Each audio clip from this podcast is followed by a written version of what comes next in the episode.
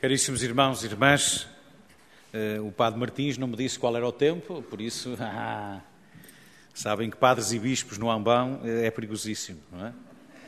Mas, eh, enfim, o Espírito Santo ajudará, ou então, havia, havia numa comunidade lá no Norte uma senhora, assim, daquelas senhoras muito referência da comunidade, que quando o padre estava um bocadinho a esticar-se, ela levantava-se e começava o credo. Por isso, podemos combinar, quando algum de vocês achar que chega, levanta-se e começa ao credo e está resolvido. Nós, meus queridos irmãos e irmãs, hum, estamos hum, aqui reunidos para celebrar a Eucaristia. Eh, e eu peço desculpa estar como aos miúdos quando vão a um sítio que gostavam de ir, assim olhar meio, meio, meio, enfim, curioso, parvo, assim, eh, eh, porque de facto, para além da simpatia de cada um de vós, este espaço é muito acolhedor é muito bonito. E estava a ver que o celebrante tem direito a estar com os pés no céu. É? Este azul, o celebrante está com os pés no céu e vocês estáis com os pés na terra. É bom que assim seja. E depois estava a olhar ali para, para a frente e estava na dúvida se aquela claridade era de uma janela lá de fora ou se era a simular isso mesmo. Depois, não, ali há um corredor, portanto não pode ser uma janela aquilo. Mas depois eh, olhei para cima e vi aquela pintura belíssima daquela janela ali com aquela frinchinha para espreitar e comecei, comecei a apreciar exatamente isso. É? O que é que as, até onde nós podemos ir, uh, olhando por uma coisa que não é, mas que pode ser. É? E ao longo da nossa vida nós vamos permanentemente sendo desafiados é? a olhar para uma coisa e cada um ser capaz de fazer um caminho, fazer uma viagem. Nós estamos a encerrar este tempo do Natal, eh, que neste ano, neste 2021, é vivido nas circunstâncias que todos sabemos e que infelizmente continuarão a acompanhar-nos, mas que também tem trazido para aquilo que é o nosso coração, as nossas preocupações, a nossa família, os nossos amigos, a nossa comunidade e para a sociedade, também tem colocado à mostra muitas fragilidades, mas também muitas coisas boas que nós somos capazes ou fomos capazes de fazer neste contexto pandémico que infelizmente vivemos. E ao chegarmos a este domingo do batismo do Senhor, eh, rapidamente aquele menino querido, aliás, dou os parabéns por este presépio divertidíssimo. Eu estive a ler a ficha técnica que o Martins me mandou. Aliás, estou curioso de ir lá espreitar, ainda não fui, porque não tive a oportunidade. Exatamente. Porquê? Porque parece-me que faz uma, uma, uma bonita hum, hum, conjugação Fratelli Tutti e Laudato Si. Né? Faz assim uma belíssima concretização dessas circunstâncias. Mas chegámos ao batismo, os reis magos foram embora, como se lembram, eh, foram depois de procurar e encontrar, adorar o menino, oferecer os presentes, regressaram às suas vidas por caminhos diferentes, porque não queriam, enfim, fornecer ao nosso querido Herodes, não lhe queriam fornecer informação que levasse à maldade eh, e por isso eh, foram corrigindo os caminhos da sua vida para que isso não acontecesse. E cá estamos nós, permanentemente também a corrigirmos eh, a nossa vida, os nossos caminhos, e eis que este menino, nas palhinhas deitado, já está crescido, já é um trintão, é? já é um trintão, e já está aqui nestas circunstâncias do batismo. E aqui nós ouvíamos na primeira leitura fazer referência a este servo, é? a este servo que no Antigo Testamento eh, estamos aqui a vê-lo retratado, digamos assim, uma belíssima pintura, podemos pôr aqui umas cores, podemos pôr aqui os melhores dos sentimentos em relação a esta figura que quer representar um tempo novo, uma vida nova deste povo que viveu tantas dificuldades. E chegamos a este Jesus, a este ungido, a este Cristo e identificámo-lo como esse servo. Estamos a, a, identificar o próprio Cristo como este servo amado em quem o Senhor coloca todo o seu enlevo e, e, que dá, que materializa, personifica toda a esperança de uma vida nova, de uma aliança nova de Deus com o seu povo. Depois temos Pedro, nosso querido Pedro, nosso Pedro que, sendo eu do Porto e de natural de Matosinhos, hum, não, não à beira-mar, a minha freguesia é Lessa do Balio, que tem um mosteiro muito bonito, que é um mosteiro muito dado a casamentos, pelo menos era, Uh, e também tem uma cerveja, não é? que é a Superboc, é? passa a publicidade ali em rodapé. Depois há outra tentativa de fazer cerveja chamada Sagres, mas não é a mesma coisa. Mas para vos dizer o que é que Pedro é é um pescador, é? é um pescador. E como tal, resolve muitas coisas à estalada, se for preciso, ou de maneira. Eh, o diálogo não era propriamente a especialidade dele, não é? Eh, daí que também faz caminho, também corrige caminho. Também corrige o modo de ser e de entender aquilo que o Senhor lhe disse, lhe diz e continua a dizer. E esta passagem é muito bonita porque eh, Pedro e Paulo, como sabemos, tiveram, enfim, alguns arrufos em relação a, a entender que esta boa nova do Evangelho é para todos. Não é para os sangue, não é para este, nem para aqueles, nem para os altos ou para os magros, para os gordos ou para os magros, para os carecas ou para os cabeludos, para os do Sporting ou para os do Benfica, para os... é para todos. É para todos. É? No, que, no que significa o todos. É? E não são só os meus amigos, são todos. Não são aqueles quem eu gosto, são todos. E, Pedro, nesta pequenina passagem que nós escutamos, eh, vai ao encontro deste oficial romano e ele próprio diz: Reconheço que Deus não faz exceção de pessoas. Ora, dois mil anos e vinte depois, nós também não está garantido.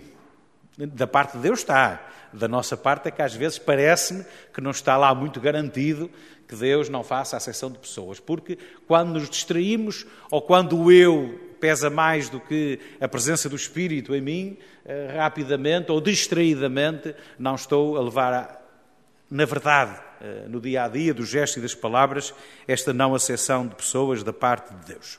E depois, na passagem evangélica que acabamos, que o nosso diácono proclamou, ehm, este batismo do Senhor. Este batismo do Senhor, que lá está, logo naquele momento cria ali um equívoco, o João Batista, ó oh, Senhor, mas não, então tu és Salvador, eu não te vou batizar, mas não, mas sim, mas não, eu a ti, tu a mim, mas como é que vai ser? Mas lá uh, se entenderam e o Senhor, uh, o Filho de Deus, assume na totalidade aquilo que é a realidade da nossa vida e permite-nos a todos e cada um de nós que nós sejamos capazes de sair desta fonte, desta fonte da água e do Espírito, permanentemente e sejamos capazes de entender que quando o eu se dilui nesta água, é possível eh, aparecer e transcender da vida, da palavra e do testemunho de cada um de nós, este Espírito Santo de Deus permanentemente sopra. Ora, mas não sopra onde eu quero. Alguns de nós parece que temos o Espírito Santo preso numa gaiola e ele só sopra onde a gente quer e, a quem nós queremos. Mas isso não acontece. Não é? O Espírito Santo de Deus é livre e sopra onde quer e nós temos, ao longo dos tempos, vamos encontrando e, e partilhando caminhos com irmãos e irmãs, uh, certamente que uh, em espírito e verdade, que fazem este caminho das suas vidas, de procura, de encontro e de provocação no dia a dia daquilo que é a nossa vida e a vida da Igreja. E eu queria eh, sublinhar, em muitas coisas que a gente podia dizer, apenas esta, esta, esta palavra: Tu és o meu filho muito amado. Nós estamos num tempo em que eh, não sei se temos complexos, são os respeitos humanos, seja lá o que for, parece que temos dificuldade às vezes em dizer eu amo-te, tu és amado. É? E podemos, porventura, nos tempos que correm e neste mundo digital, de alguma hipocrisia de tanques lavar roupa suja digitais, não é? Porque nos tanques de água mesmo e de pedra, uh, não é? ainda tenho memória, de, ainda tenho memória de ter visto algumas dessas agências noticiosas, não é? Os tanques ia falar da vida toda a gente, a pôr aquilo tudo em ordem, tudo e não sei o quê, portanto, mas era tudo em direto, não é? Ou seja, havia necessidade, as fontes, era o contraditório e as fontes estavam sempre ali tudo uh, como, como deve ser. E hoje nós vivemos até algum medo, né? algum medo, algum eh, desconforto naquilo que é a dificuldade em eu poder pronunciar-me sobre um assunto sem que imediatamente eh, seja agredido, é? sem que imediatamente seja agredido, ou seja, independentemente daquilo que eu estou a dizer ou da posição mais ou menos certa, eh, vivemos um pouquinho esses, esses, essas fragilidades deste mundo novo digital. Mas para dizer que nós somos amados Cada um é amado. independentemente de a vida lhe correr melhor ou pior, independentemente de ser uma pessoa com mais ou menos sucesso naquilo que são os critérios, enfim, uh, que possam ser aferidos, independentemente de tantas e tantas circunstâncias que a vida pode colocar a cada um individualmente, nós somos amados por Deus. Né? Isto tem de fazer toda a diferença na maneira como nós olhamos para os outros e como olhamos para o mundo, como seres amados de Deus, criaturas amadas de Deus. Todos, cada um. Não, é? não há aqui uma secção em que dos bons e dos maus, é? dos de bem e dos não sei de quê. Nós somos todos criaturas amadas de Deus, todos. É? Aliás, o nosso querido Papa Francisco, naquilo que eu dizia há pouquinho do, do presépio, esta, eu penso que eh, a Laudato Si, a Fratelli Tutti, encaixa, encaixa plenamente, é? Encaixa plenamente neste, nesta provocação aos homens e mulheres deste tempo, do nosso tempo, de sermos capazes de redescobrir esta humanidade que somos todos. É lógico que não, é, alguns gostariam que os membros da humanidade fossem todos clones, é? fossem todos como eu quero, como eu gosto, como eu aprecio. Mas não é assim. É? Cada um de nós é peça única. Alguns são as ricas peças, não é? Somos. Alguns são as ricas peças, é verdade. Mas é assim. É? Mas é assim. Há dias, eh, eh, na, na, eu achei engraçado eh, ver a entrevista que o nosso querido e saudoso, certamente, Carlos do Carmo dava à Fátima Campos Ferreira, na RTP. Ele, a certa altura, dizia, de, falando da senhora, sua esposa, da senhora Dona Maria Judite, ele dizia que agradecia muito à esposa o acompanhá-lo, porque ele dizia, isto de viver e aturar artistas não é fácil, não é? dizia ele, não é? Uh, e de facto nós também eh, somos uns artistas, não é? Cada um na sua especialidade, mas somos uns artistas. Mas como, como é bom nós descobrirmos diariamente, pontualmente, em circunstâncias diversas da nossa vida, que somos amados. É? Que somos amados por Deus, que somos amados por homens e mulheres que nos acompanham, que gostam de nós, que se sacrificam por nós, e todos e cada um de nós aqui poderíamos elencar é? uma lista, é? uma lista de santos e santas, de homens e mulheres de boa vontade, que fizeram tanto por nós. A razão de ser de sermos assim eh, com as coisas boas e coisas más, resulta daí. É? Cada um de nós resulta de tanta e tanta colaboração de homens e mulheres que se sacrificaram e que se deram, que nos amaram verdadeiramente. Agora, eh, eh, às vezes podemos ter a tentação de querer também dizer, mas, ou estabelecer regras, limites, barreiras, como é que se concretiza esse amor. É? Como é que se concretiza esse amor? Se esse amor, porventura, tem que obrigatoriamente, gostaríamos, porventura, que isentasse do sofrimento, da dificuldade. Mas não. Este amor, este amor de Deus por cada um de nós, este amor que partilhamos uns pelos outros, acompanha-nos naquilo que é a totalidade da nossa vida, as alegrias, as tristezas, os sorrisos, as lágrimas. Não é? E é em todos esses momentos que nós temos que dar graças por ao nosso lado nós termos alguém que nos acompanha que se ri quando nós estamos felizes e contentes, que chora quando nós estamos tristes e desiludidos, mas também que nos dá apoio, que nos dá lá, que nos sopra este espírito e que nos dá vida para sermos capazes de continuar o nosso caminho. Queremos eh, dar graças a Deus, como dizíamos no início, por todos e cada um de vós que aqui estamos, mas também por todos e cada um daqueles que por aqui passou. Não é?